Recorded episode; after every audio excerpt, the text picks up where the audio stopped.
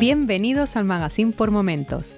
Ahora comienza Punto de Control con Tomás Husín.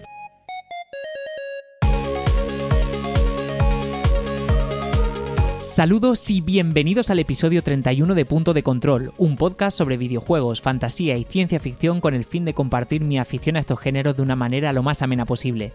Mi nombre es Tomás y en este episodio hablaremos sobre la llegada y comparativa de los próximos referentes de videoconsolas de sobremesa, la PlayStation 5 y la Xbox Series 10.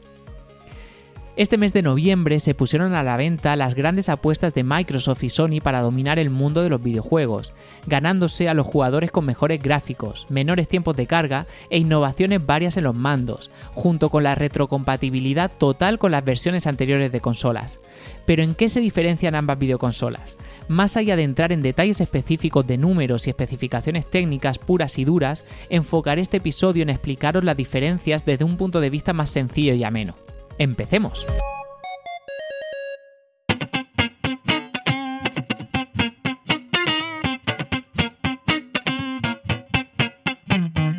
Comencemos con la fuerza bruta, y es que en cuanto a potencia, la Xbox gana a la PlayStation. Una diferencia de 2 teraflops 12 de la consola de Microsoft frente a 10 de la PlayStation se debería traducir en que los juegos disponibles en ambas plataformas tendrán mejores gráficos en la Xbox, con una mayor resolución. Aún así, ambas consolas prometen que seremos capaces de jugar en 4K a 60 fotogramas por segundo y alcanzar los 120 fotogramas por segundo.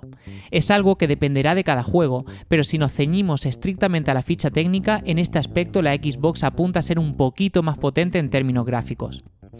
La PlayStation 5 tiene un modelo digital más económico, ya que se han puesto a la venta dos versiones de la videoconsola, una con lector de discos y otro sin lector, en los que solo funcionan juegos que compremos en la PlayStation Store, ambas con la misma potencia y características.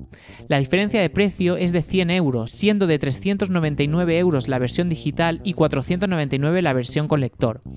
Por contra, la Xbox cuesta también 499 euros, pero llega acompañada de una versión más económica, la Xbox Series S, que cuesta 299.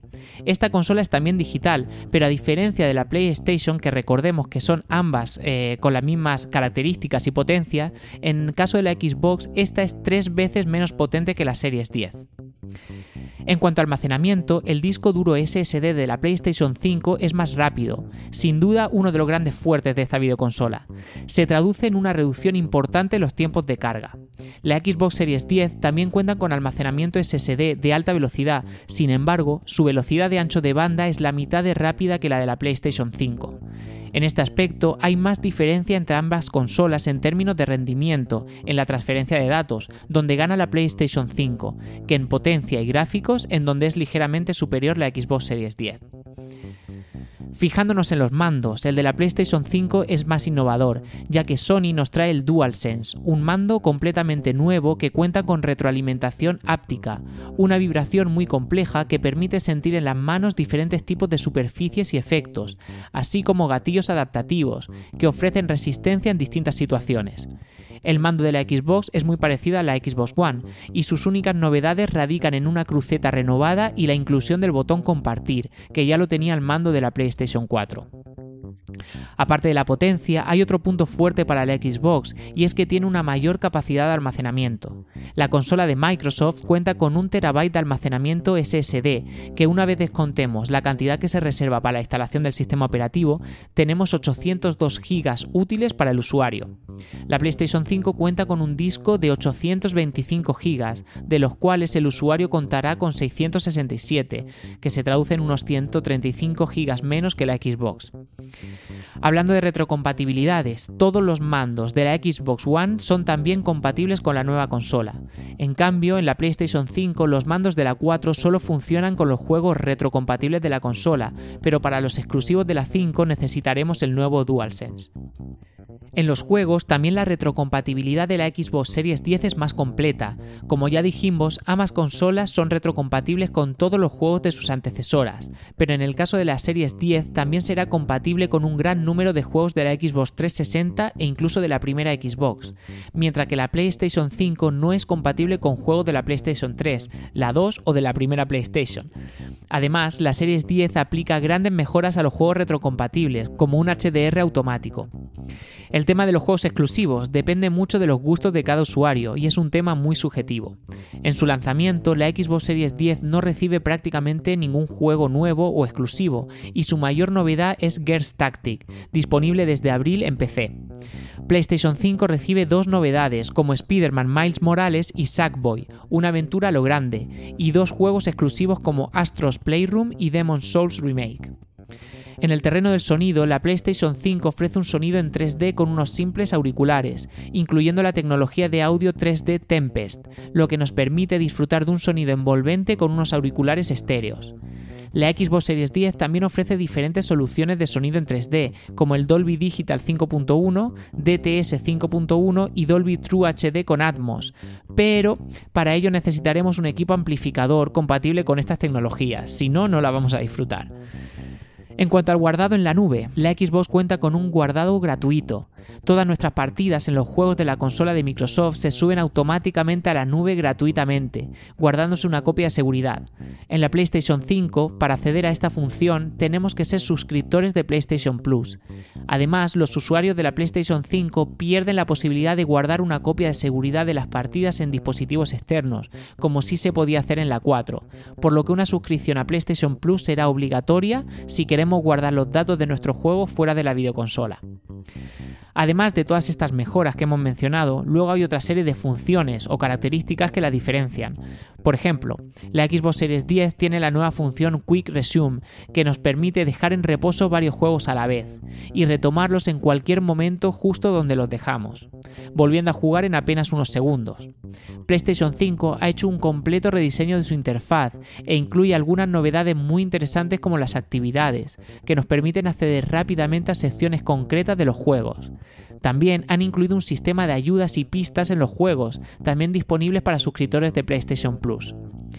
Xbox Series 10 es compatible con VRR, que es un refresco adaptativo, por lo que si tu televisor cuenta con HDMI 2.1 puedes disfrutar de imágenes más suaves y fluidas. Y además cuenta con el estándar de HDR Dolby Vision. PlayStation 5 de momento no es compatible con ninguna de estas dos tecnologías.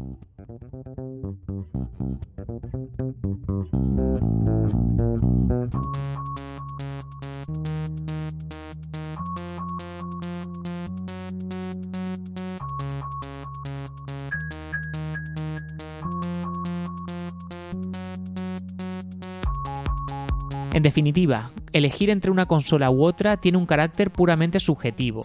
Ambas consolas cuentan con características destacables que superan a su competidora, y la elección de una u otra va a depender, en la gran mayoría de los usuarios, del apego o cariño que tengan sobre aquellos juegos exclusivos de cada videoconsola. En mi caso, optaré por la PlayStation 5. He sido usuario de Sony prácticamente toda mi vida, salvo un periodo de tiempo en que compré la Xbox 360, pero que salvo por el Gears of War, opté por volver a la PlayStation por el catálogo que en su día eran exclusivos, como el Final Fantasy. Hoy en día la gran mayoría de juegos que antaño eran exclusivos ya son multiplataforma, pero aún así la PlayStation ocupa un hueco especial en mi corazoncito. La diferencia de potencia por la que es mejor la Xbox no me preocupa, y tras el análisis de los pros y los contras prefiero una mayor rapidez en la transferencia de datos y el nuevo mando DualSense. ¿Y tú cuál vas a elegir? Llegamos al final del episodio y no puedo acabarlo sin agradeceros el tiempo que habéis dedicado a escucharlo. Podéis poneros en contacto conmigo para hacerme llegar vuestros comentarios por Twitter, soy Tomás HV y si queréis podéis dejar una reseña sobre el podcast en iTunes o en iVoox. Ya sabéis que Punto de Control colabora con el magazine por momentos y os animo a escuchar el resto de programas que conforman el magazine, seguro que vais a encontrar alguno que os guste. Nosotros volveremos el próximo mes y hasta entonces cuidaos mucho, un saludo y que tengáis unas fantásticas semanas por delante. Hasta pronto.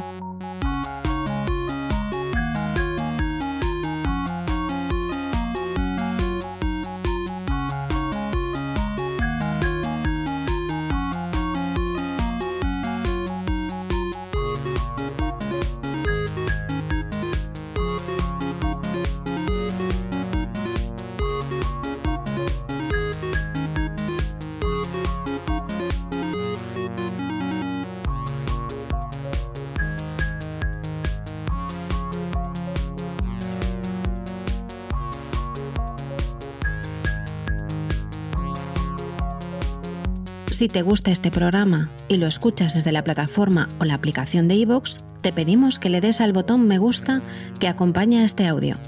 Si lo haces desde otra plataforma y también quieres, puedes hacerlo buscándonos en iVoox.com.